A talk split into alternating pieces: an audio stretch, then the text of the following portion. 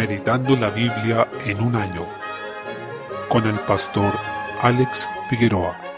Día 7, mes 10. Jeremías capítulo 8. Desde el versículo 8, el profeta continúa acusando de rebeldía al pueblo de Judá, el cual, como se dijo antes en el versículo 5, había sido descrito como rebelde de forma perpetua. No obstante, el pueblo decía que aún consideraba y obedecía la ley de Dios, pero en lugar de aquello los escribas, sacerdotes y profetas predicaban falsedades debido a su arrogancia, creyéndose sabios. El Señor habla de la pluma mentirosa de los escribas, versículo 8, que había cambiado en mentira la ley de Dios, dando cuenta de que ellos habían aborrecido la palabra de Dios, versículo 9, quedando así desprovistos totalmente de la sabiduría del Señor. Cuando aquellos que están llamados a enseñar la palabra de Dios la dejan de lado y prefieren otra cosa en su lugar, no solo han perdido de vista completamente su misión, sino que también arrastran a otros a la confusión y la ruina. Jamás podrán ser sabios aparte de la palabra de Dios, pues el Señor es la fuente de toda sabiduría. Desde el versículo 11, además, profetizaban paz cuando en realidad no la había, sino que vendría realmente el juicio de Dios. Por esto el profeta Jeremías predijo una serie de terribles acontecimientos que vendrían sobre este pueblo, entre ellos la muerte, el hambre, la violencia y la conquista a manos de pueblos extranjeros. Por tanto, lo que vendría para este pueblo era terrible, y no habría salida de esta situación que se avecinaba, sino que tendrían que sufrir este mal, y todo esto por haber desconocido al Señor, y su castigo vendría de la mano del mismo Dios. Desde el versículo 18, esta terrible situación llevó al profeta a un hondo lamento, porque el pueblo no reconocía a su Dios ni se disponía a sanar su rebelión, de modo que su castigo era inevitable. No debemos ser indiferentes ni apáticos al estado espiritual del pueblo de Dios. Si vemos que la iglesia profesante está entregada al pecado y la rebelión, es nuestro deber orar al Señor para que restaure a su pueblo y levante una iglesia celosa de la palabra y de buenas obras. Capítulo 9. Desde el versículo 1, el desastre espiritual del pueblo de Dios merece lamento, pero también la decisión de separarse de los rebeldes que se niegan a someterse a Dios. El Señor sigue acusando al pueblo de haberse acostumbrado al engaño y de actuar perversamente, porque de mal en mal procedieron y me han desconocido, dice Jehová. Versículo 3. Esto no se trataba de una simple ignorancia, pues el Señor los acusa diciendo,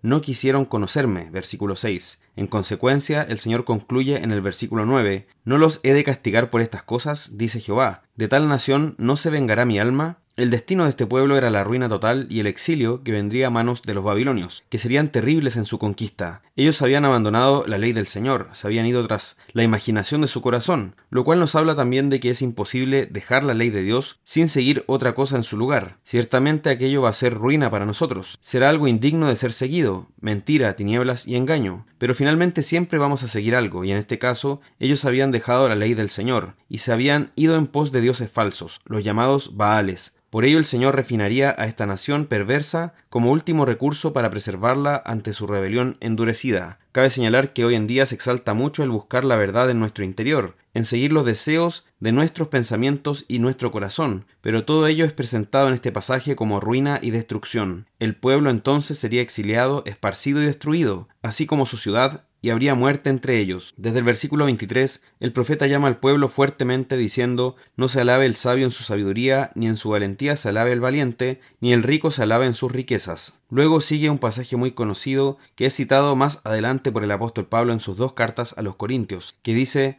Mas alabes en esto el que se hubiere de alabar, en entenderme y conocerme que yo soy Jehová, que hago misericordia, juicio y justicia en la tierra, porque estas cosas quiero, dice Jehová, versículo 24. Por tanto, consideremos que en eso debe estar realmente nuestra gloria, en conocer al Señor y en entender su voluntad, cosa que este pueblo no estaba haciendo. Por consiguiente, se trata de conocer al Señor, como dice Jesús en Juan 17.3. Y esta es la vida eterna, que te conozcan a ti, el único Dios verdadero, y a Jesucristo a quien has enviado. Esta debe ser nuestra meta y nuestra gloria, conocer y entender a Dios, lo cual no estaba cumpliendo este pueblo, que iba a recibir el juicio de Dios al igual que las naciones vecinas que eran paganas e incircuncisas. Y es que este pueblo era incircunciso de corazón. Notamos ahí el verdadero propósito y objeto de la circuncisión. Apunta hacia una disposición perfecta de amar y obedecer la ley de Dios de corazón. Y esta solo sería cumplida por Cristo, en quien todos los creyentes estamos circuncidados, según Colosenses 2.11. Salmo 78. Desde el versículo 32 a pesar de que el Señor castigó su rebelión para hacerles ver que ese camino los lleva a la muerte, consumiendo sus días en vanidad y sus años en tribulación, el pueblo continuó siendo rebelde. No habían creído ni confiado en Dios. Y la raíz de su problema la encontramos en el versículo 37, pues sus corazones no eran rectos con Él, ni estuvieron firmes en su pacto. Es allí donde comienzan todas las decadencias espirituales, en un corazón que no es recto para el Señor ni es fiel a su pacto. Eso nos sigue mostrando que lo que importa a Dios sobre todas las cosas no es una obediencia externa únicamente, sino un corazón recto y fiel a Él. Esto es lo primero, claramente, y como consecuencia se va a producir la obediencia en nuestros hechos. Desde el versículo 38 nos muestra cómo el Señor aún así fue misericordioso y perdonaba la maldad de este pueblo, de modo que no los exterminó como merecían por su rebelión, sino que los guardó y los preservó, considerando su debilidad, torpeza y necedad. Desde el versículo 42 nos muestra luego cómo el Señor tuvo compasión de Israel y los sacó de Egipto. A esta nación la juzgó grandemente, derramando estas diez plagas sobre ellos, que prefiguran lo que Él hará en el juicio final con los incrédulos, lo que terminará con su destrucción eterna. Y eso fue lo que hizo con Egipto. Los juzgó, mientras que en el versículo 52 dice, hizo salir a su pueblo como ovejas y los llevó por el desierto como un rebaño, y lo hizo con seguridad para que ellos no tuvieran temor. Desde el versículo 54, después de eso, además dice que echó las naciones de delante de ellos, y los hizo habitar en la tierra que les había prometido, es decir, los sacó de Egipto, los preservó en el desierto a pesar de su constante rebelión, y les dio victoria y entrada a la tierra que prometió, demostrando así su poder, misericordia, paciencia y fidelidad hacia un pueblo constantemente rebelde y contradictor. Todas estas obras de Dios en el antiguo pacto anticipan nuestra redención en el nuevo pacto, por medio de Jesús, quien nos salvó de la esclavitud del pecado, por quien somos pastoreados mientras somos extranjeros y peregrinos en este mundo bajo el pecado, y por quien tendremos también entrada a la gloria eterna por la victoria que Él logró en nuestro favor. Por tanto, no debemos ser rebeldes ni ingratos como este pueblo, sino encaminar nuestros corazones a una obediencia agradecida que honre a nuestro Dios y Padre que nos salvó. Proverbios capítulo 24, versículo 27. Este texto es de interpretación compleja. Lo más probable es que significa que debemos ser previsores. Debemos tener en primer lugar cómo sustentarnos y luego preocuparnos de formar una familia. Es decir, debemos preparar todo lo necesario para recibir allí a nuestra esposa e hijos y luego concretar un matrimonio y tener descendencia. Para ser exactos, este versículo nos llama a la previsión, a la responsabilidad financiera y la planificación de nuestra vida. Colosenses capítulo 3. Desde el versículo 1, el apóstol Pablo, luego de haber hablado de nuestra unión con Cristo y del fruto de dicha unión, nos dice que si hemos resucitado con Cristo, debemos buscar las cosas de arriba, donde está Jesús sentado a la diestra de Dios. Allá debe estar puesta nuestra mirada. Después dice, poned la mira en las cosas de arriba y no en las de la tierra. Este no es un llamado a desatender nuestras labores. Tampoco significa que debemos ir a una colina y mirar al cielo sin hacer nada, sino que lo que realmente significa es vivir una vida enfocada en la eternidad, pensando en hacer todas las cosas para la gloria de Dios y no para vivir según lo que éramos antes cuando no conocíamos al Señor. Entonces debemos entender que ya no vivimos como cuando éramos incrédulos, ya no somos la misma persona, sino que hemos sido renovados en Cristo, hemos recibido la vida en Jesús. Ya no estamos moldeados según el viejo hombre que éramos como hijos de Adán, sino que hemos sido regenerados por el Espíritu según el nuevo Adán, que es Jesucristo. Entender nuestra muerte al viejo hombre y nuestra vida en unión con Cristo es clave para nuestro caminar cristiano. Si no se entiende esta nueva naturaleza y sus implicaciones, naufragaremos en nuestra vida espiritual. Desde el versículo 5, dado lo anterior, se nos llama a hacer morir lo terrenal en nosotros. Notemos que el texto dice haced morir pues, esta palabra pues señala que expondrá una conclusión de lo que se estaba diciendo antes. La unión con Cristo implica así mortificar los pecados de fornicación, impureza, pasiones desordenadas, avaricia, malos deseos, etc., señalando cosas por las cuales la ira de Dios viene sobre los hijos de desobediencia. Versículo 6. Es decir, sobre los que aún son incrédulos. Por lo tanto, no podemos vivir de esa manera como si no conociéramos al Señor, tal como anduvimos en los tiempos pasados de oscuridad. Fijémonos nuevamente en ese contraste que vemos también en la carta a los Efesios, donde nos habla de otro tiempo cuando vivíamos de otra manera sin Cristo, pero ahora debemos vivir de la manera que es digna del llamado que hemos recibido en cuanto a nuestra salvación. Más adelante dice, dejad también vosotros todas cosas, ciclo 8, y comienza nuevamente a enumerar otros pecados, que tienen que ver con nuestro carácter y nuestra forma de hablar. Aquí no debemos pensar que se refiere exclusivamente a los pecados mencionados en este texto, porque más que mencionar una lista estricta de pecados, lo que está haciendo es nombrar encabezados o títulos que nos hablan de familias o clases de pecados. Desde la segunda parte del versículo 9 nos habla con el mismo lenguaje de Efesios 4 en cuanto a desvestirnos del viejo hombre y revestirnos del nuevo. Algo que ya mencionamos, ese nuevo hombre es conforme a la imagen de Cristo, es decir, es creado de nuevo en Jesús, y es un hombre que se va renovando constantemente en nosotros. Esto es, el Señor va haciendo una obra en nosotros hasta que crezcamos al conocimiento pleno de Cristo.